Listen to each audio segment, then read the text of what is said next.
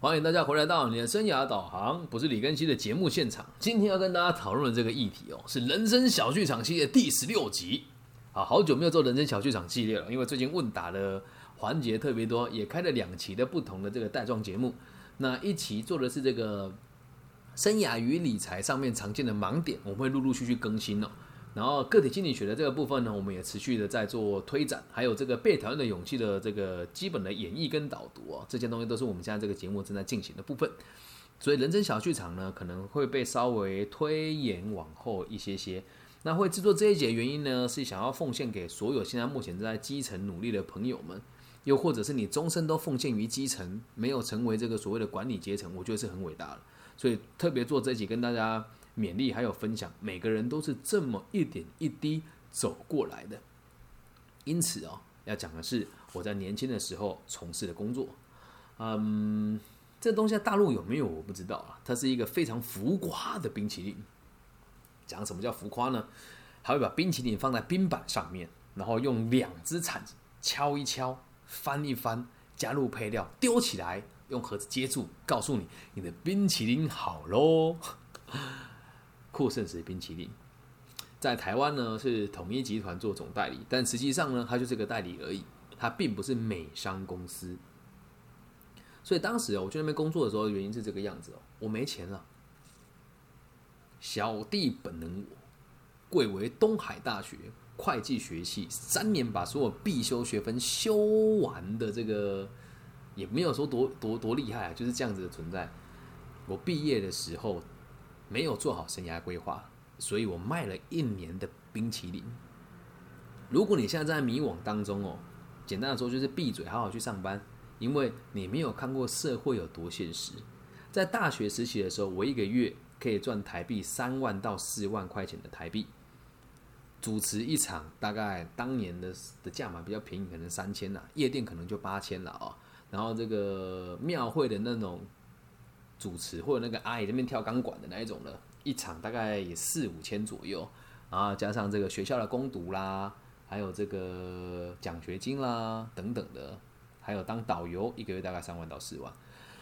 我本来认为人生就很简单啊，他说看不起很多人呢，因为学校有一些，哎，不是学校，就有时候去外面参访的时候，那些约聘人员薪水还不到我的三万多，那时候我觉得我很骄傲。然后要退伍之前呢，这个四大会计师事务所有两间给我 offer later，然后有两间上市会公司也录取我，但我都没有去，我就觉得我李根新哪需要靠你们录 offer，我都没有面试人家就要我，那时候就很嚣张了，OK，我靠自己啊。第一份工作卖瓷砖啊，然后卖瓷砖也就在跟大家谈卖瓷砖这那一段日子也不好过。接下来要讲服务业悲歌哦，希望大家在等一下呢，也都可以思考一下，你做过最辛苦的工作是什么？还有你现在到这个阶段，你会不会怀念那时候的时光？英雄不怕出身低，谁都没有想过未来可以发展成什么样子。讲一个在这个。历史洪流当中，一个人都知道他本来只是做个拖鞋的，后来成为了这个一国之霸。谁？织鞋贩履之辈。还有一个本来只是做守卫的啊，到现在名留青史，还有很多庙在祭拜他。还有一个本来就只是这个屠夫，我就杀猪的而已。那后来也成为这个。名留青史的这个一个历史人物，在电动里面很常看到他，这是谁？刘关张嘛，刘备、张飞跟关公啊，他们谁不从基层历练起，对吧？啊，你说，哎，刘备不是刘皇叔吗？啊，听听就好，有没有黄都不知道了。刘璋跟刘表都比他更黄，为什么不说呢？对吧？所以很多事情都包装出来的，每个人呢都是从基层一步一步历练上来的。如果你没有经历过基层的历练，就去羡慕那一些。看起来很高端的，那我只能跟你讲不切实际啊。而多数在社会上你看到的成功人士哦，他会跟你说实话吗？狗屁倒灶的事情一大堆，他敢讲吗？不敢啊。所以谁不是从基层历练起的？你告诉我，大家都一样，只是际遇不同而已哦。那为什么际遇会不同呢？就会来自于你对每一件经验的解释，这也是个体心理学里面的精华。经历过什么事情，不会百分之百变成了什么样子。而是你赋予这个价、这个经验什么价值哦？所以今天会把这个这期节目呢，会讲几个小故事，让大家理解小弟本人我是怎么离开服务业的，跟后来和服务业的爱恨情仇的纠葛是什么。当时在这个地方上班，一个月薪水是台币两万六千块。然后记得哦，还有一件事哦，制服要自己买。那个丑的要命的红色制服，竟然还要我自己买，合理吗？没办法啊，刚出社会啊，你能不合理吗？不合理你就回家吃自己啊。我们就去买那个制服啊，体检的钱谁出？自己出哎，还没进公司之前，体检钱自己出啊。午餐有公餐吗？没有哎。加班有误餐费吗？没有哎。加班有加班费吗？表面上有啦。但常常哦，我们都会互相卡说啊，不要让店长能做打了卡，下班之后继续工作，有没有？现在在听直播的朋友有没有做服务业有这样子的情形发生？有啦，有啦。薪水多少？两万六，两万六。当时哦，我在台中的门市常常被叫去新竹支援，你知不知道新竹有多远？从台中到新竹，你可以搭高铁，可以搭台铁。可以搭计程车，可以搭客运，坐哪个最便宜？客运公司补助你什么交通交通费？客运的交通费。你坐车去新竹就要一个小时半到两个小时，算不算上班时间？不算上班时间。听起来够悲惨的吧？这都不是最都不是不是最悲惨的。你看我如果在台中上班租一个房子，我房租一个月就已经六千块了。我在这个地方上班，来回加油钱可能一天的成本是十五块到二十块。今天我开我骑摩托车到客运站停下来，我还要付停车费。上了客运之后不算我上班时间，到点了，如果我迟到太久，还要被人家扣薪水。但当然，我店长很照顾我，那时候就跟我讲啊，没关系，你这个通勤迟到没有关系，我们还可以体谅。看起来很仁慈，实际上这是人干的生活吗？哎，这这我不是说看不起人家哦，我当时就跟自己讲，我这辈子绝对他妈不再干这种没有尊严的事情。而且在服务业当中哦，学长学弟制哦，也不能讲说他很重啊，很多人就很拽啊。你只是早来个两年，挖个两年兵器，讲话就会他怎么叫你，你知道吗？哎，那个小孩，你想呼他两巴掌，就那个小孩，你什么东西呀？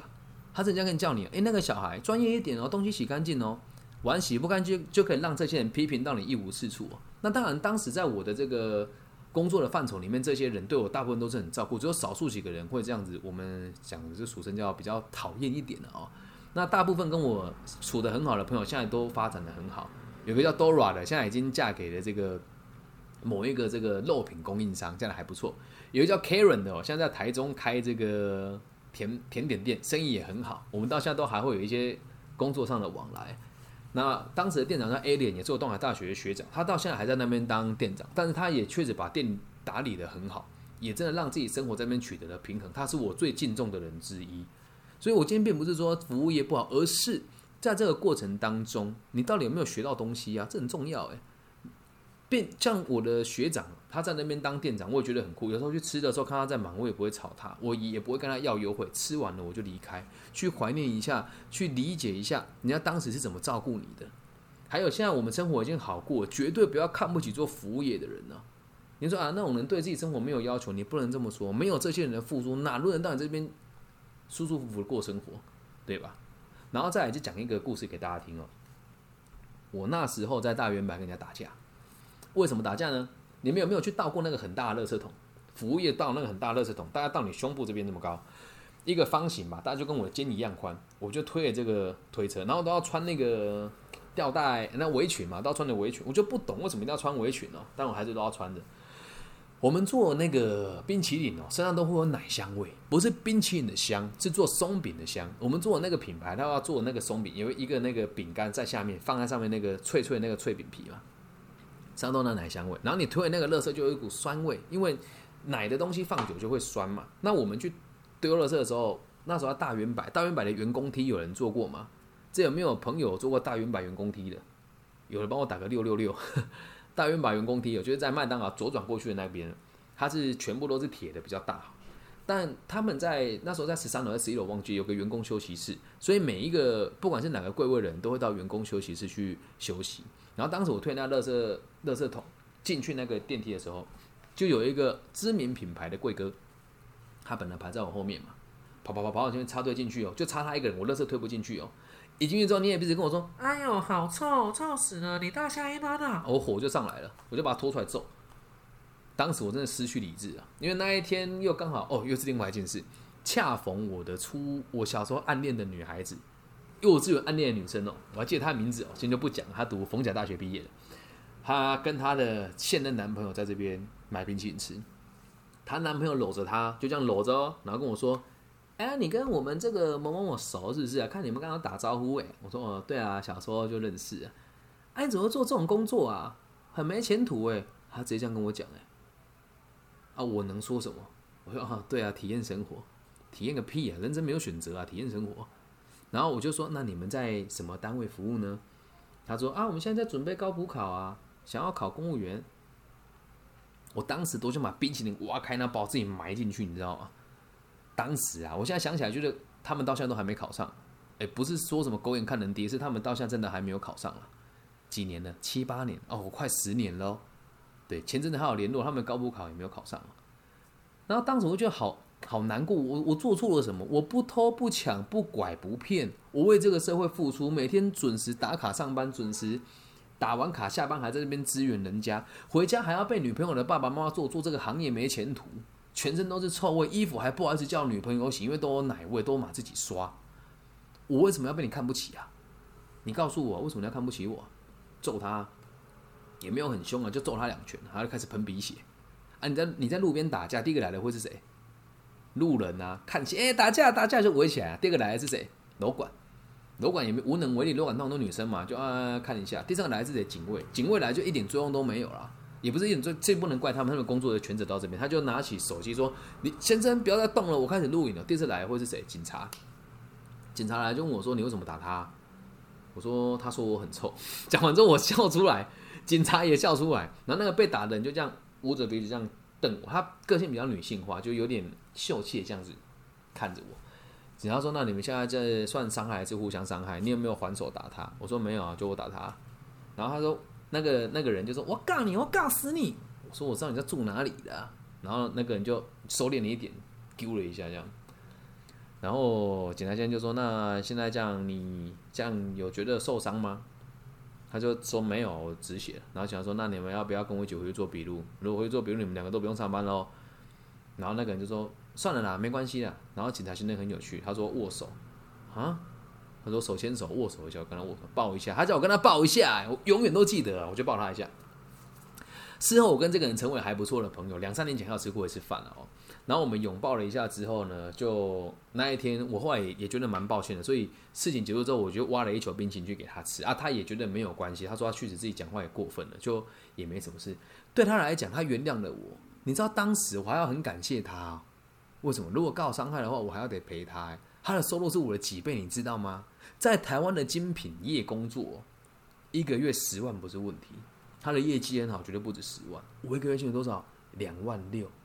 他是我的几倍，最少六倍到七倍，我还要去求他道，求他原谅我。当时还很感谢他，很想让狗屎嘞！我天哪！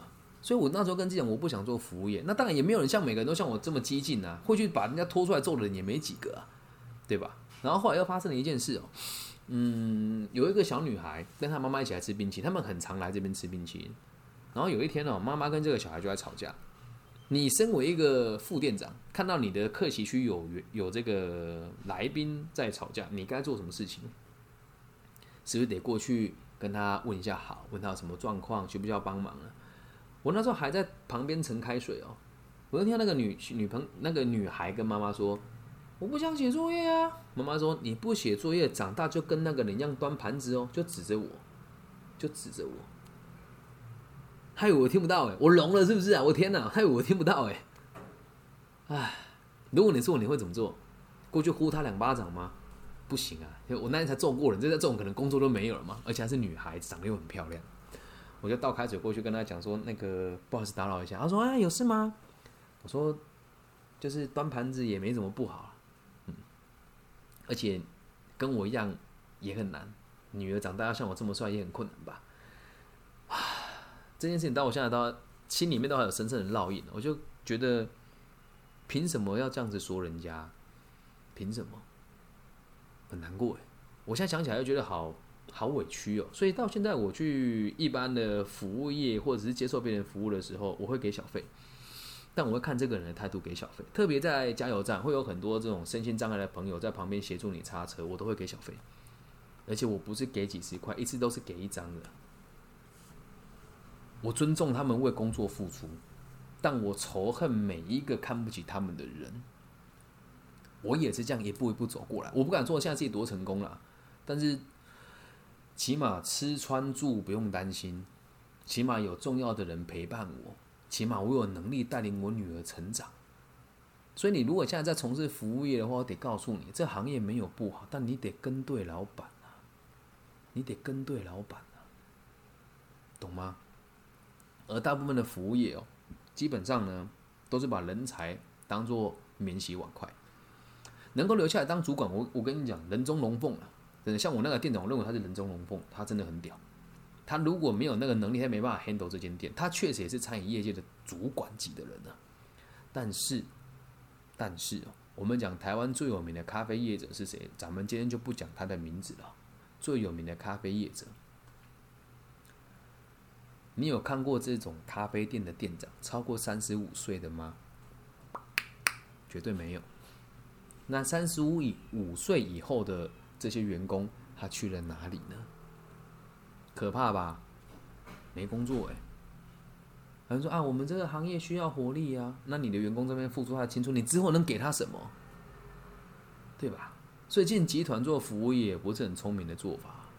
那如果你今天进的是中小型的集团哦，也要跟对老板。还有在这个地方你得历练。如果你要在这企业待一辈子，基本上你的产值到这边就结束，也没有不好。但重点是你得过得开心、过得舒服、过得快乐。大部分在台湾的这个中小型的餐饮业，有的时候真的比便当店还要不如诶。便当店洗碗阿姨哦，周休二日哦，一个月薪水多少？沙鹿有一间那个很有名的自助餐，详细地点我忘记在哪边了。洗碗的阿姨一个月薪水三万四千块。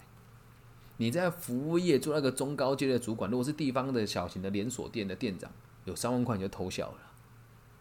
而这些人会把员工当一回事吗？不会，他们办很多很恶心的东西，也觉得好像很有用。比如说什么带你去，呃，教育训练两三天啊，然后教育训练真的很没尊严，这也要再讲。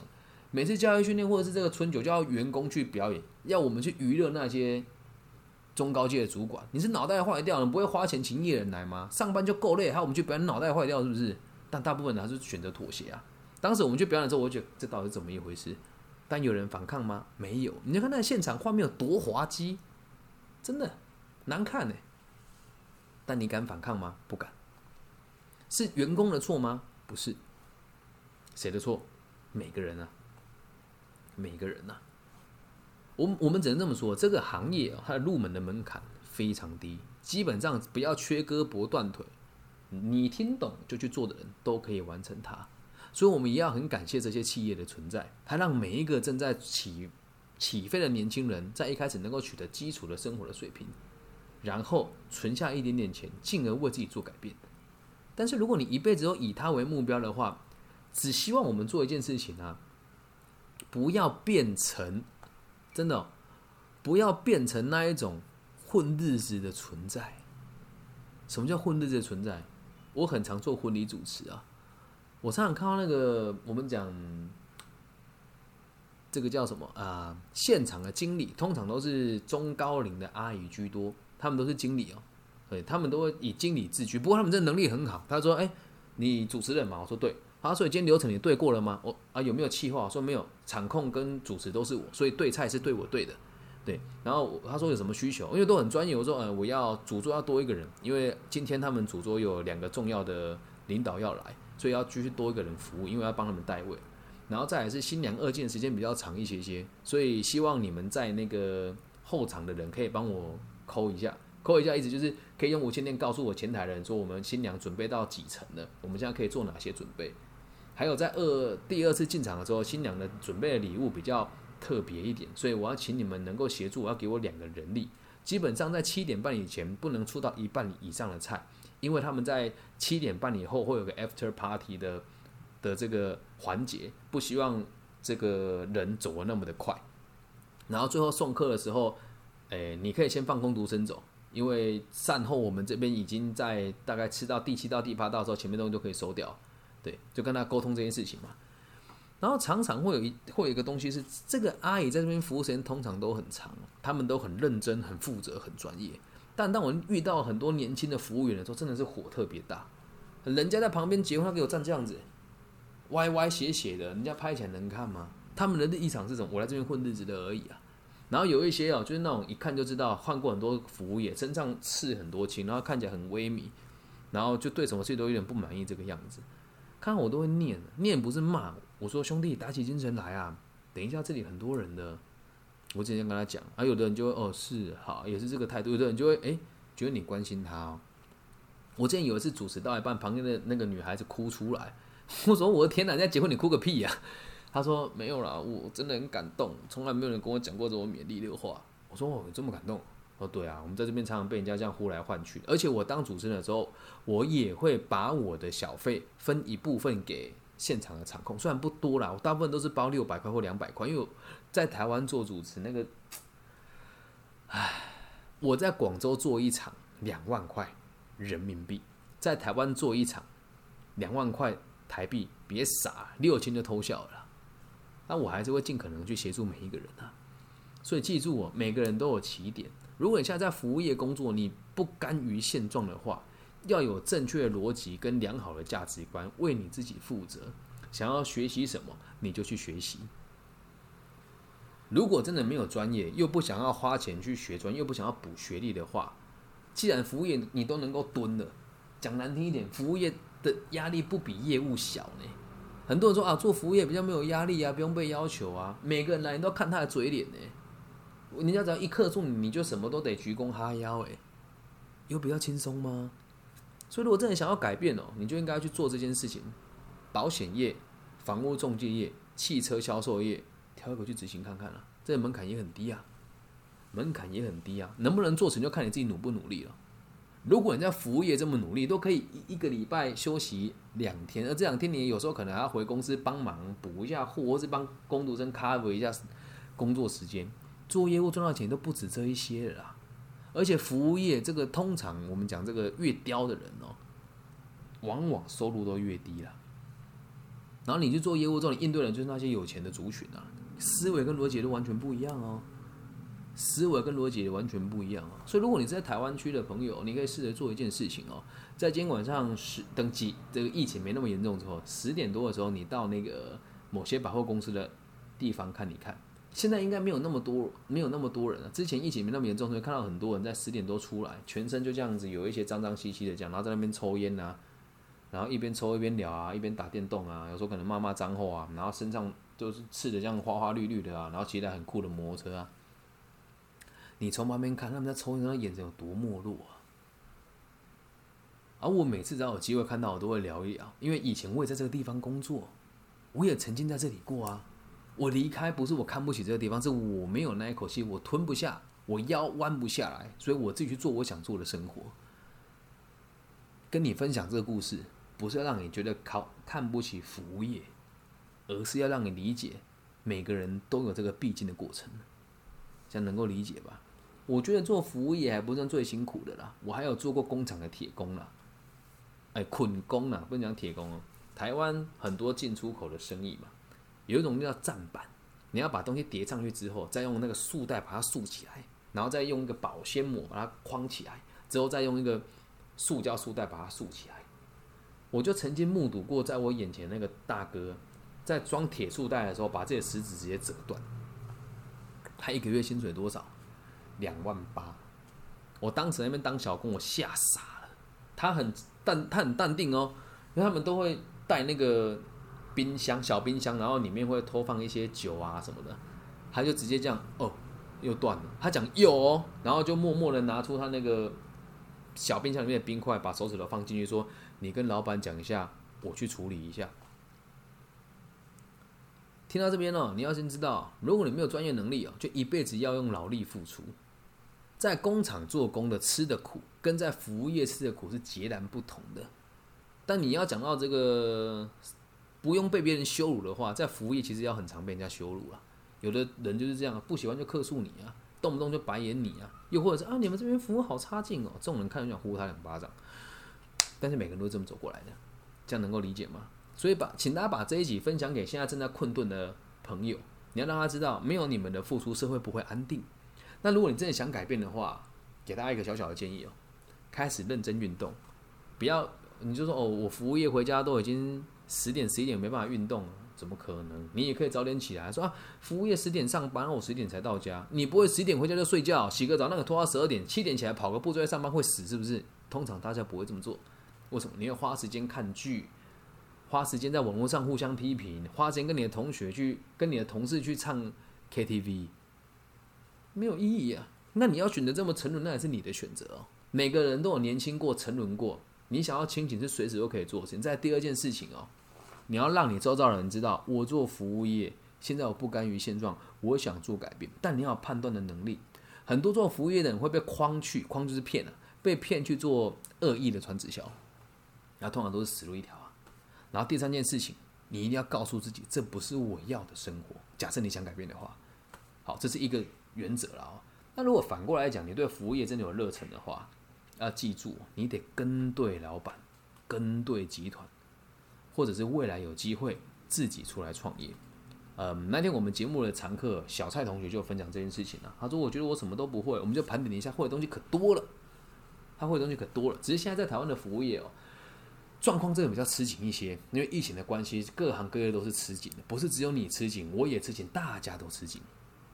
所以你可以真的就去想一想，以我现在的条件，能不能进入到更有保障的集团当中，更有保障的团体当中？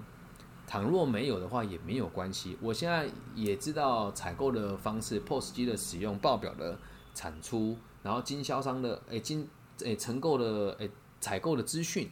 还有这个包装的方法，以及基本的文案撰写，还有这个现场的突发状况的协助，原物料的盘存，工读生的这个排版时间，做服务业的人这十八般武艺样样精通，但这个社会永远都不会给予你你所期待的那个价嘛。这是现在台湾产业非常邪恶的一件事情。这也就是为什么我把我集团式的股份卖掉的原因之一。有人说我很傻，有钱你不赚呢？这样子赚钱呢，我不如不要。我的工作是教育者，虽然说我也是商人呐，但这样子的钱我实在是赚不下去了。我到现在看我其他的那个之前的股东哦，开豪车住豪宅，员工现在一个月只给人家多少钱让他去过生活，还说什么他们很善待自己的员工，我真的是，但我也很感谢他们，起码还愿意负担这个让他们有基础生活的费用了。但回归到根本哦，人生是你自己的，怎么做选择都好。职业没有好坏跟贵贱之别，都是你自己想象出来的，这样能够理解吧？为什么我今天题目会下这个？我的 p o c k e t 题目会下服务业悲歌啦，然后在这个直播平台上面讲的是英雄不怕出身低，请大家分享一下你做过最辛苦的工作，是因为让要让你知道，你说很多事情，你说悲不悲惨，那都是你自己说的。你说现在我们的工作悲惨吗？讲一句难听一点的，现在台湾安居乐业。更明白一点讲，你不要讲说国泰民安呐，但有让你饿过吗？你有看过饿死人过吗？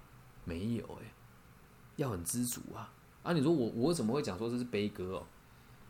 我认为我的父母给我很好的环境，所以那我问他，我说爸妈，我在卖冰淇淋的时候，你们没有担心过未来的发展吗？他们的回答也很妙。如果你现在是家长，儿子女儿在做服务业，你一定要有这个逻辑。我爸妈说。那时候的你呀，找工作也很难啊。然后以你的个性要帮你介绍工作，你肯定也不愿意嘛。然后再来还有一点，我相信我的儿子不会一辈子都做这件事情。那就算都这么做了，你不偷不抢不拐不骗了，那也是你的选择啊，对吧？那你说做服务业有什么不好呢？如果要不是今天我自己比较冲一点点，我继续做一辈子也无所谓啊。我也很怀念那时候的生活，很简单呐。你的烦恼就是上班会不会被客人骂，然后能不能早点下班？接下来会有个美女走过来，然后有没有哪个新进同仁想跟我去唱 K？哪有哪一柜现在一个柜姐很正，偷偷骗他，偷偷送他两个冰淇淋，问他要不要出来看夜景？那时候的生活很简单啊，只是真的夜深人静的时候，你会觉得很没落。我也很感谢当时的女朋友啊，如果当时的女朋友没有做生涯的转换，我应该也不会离开服务业。嗯，她本来跟我一样都是在做餐饮服务，但后来她被挖角去做人力资源管理师。那在生活上我们就有一一个落差，人家是朝九晚五的上班族，我不一样啊，有今天没明天呢。有没有开玩笑？又不是流氓，是我的生活的作息很乱。那他的环境也非常的好，也因此这样我才会觉得很恨啊。如果今天我们两个人都做服务业，没这个问题哦。对，假设结婚啊，老公今天好吗？哦，不好，遇到个糟糕的客人啊。然后对他也会说啊，对啊，对啊，真的，我今天遇到个客人很糟糕。那如果是这个状况之下，嗯，你们两个也可以这样过一辈子啊，有什么不好呢？对吧？所以请大家哦，不要觉得做服务业有什么不好，只要能过生活就好了。那其实也有很多业主也也都还不错啦，台湾有很多服务业老板其实也都还 OK，但是就真的得挑一挑。如果你没有办法在工作上取得一个基础的你认为的尊严，跟你认为的快乐，还有你认为的价值哦，那不管你在哪个行业，我都劝你不要继续做。昨天一个医生打电话给我，他说他很犹豫自己要选哪个分科。他说：“我觉得自己好悲哀呀。”他正这样跟我讲，我很讶异。我说：“喂，你你是医生呢？你以后一个月收入最少就是二十万台币起跳。你跟我说你不要，其他人怎么办呢？”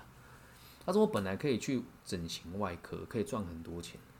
嗯，一个女孩子啊，可是我现在却要去复健科，我觉得自己好没前途。复健科就人家讲的没有野心的人在待的地方。”我说：“你讲话差不多一点好不好？”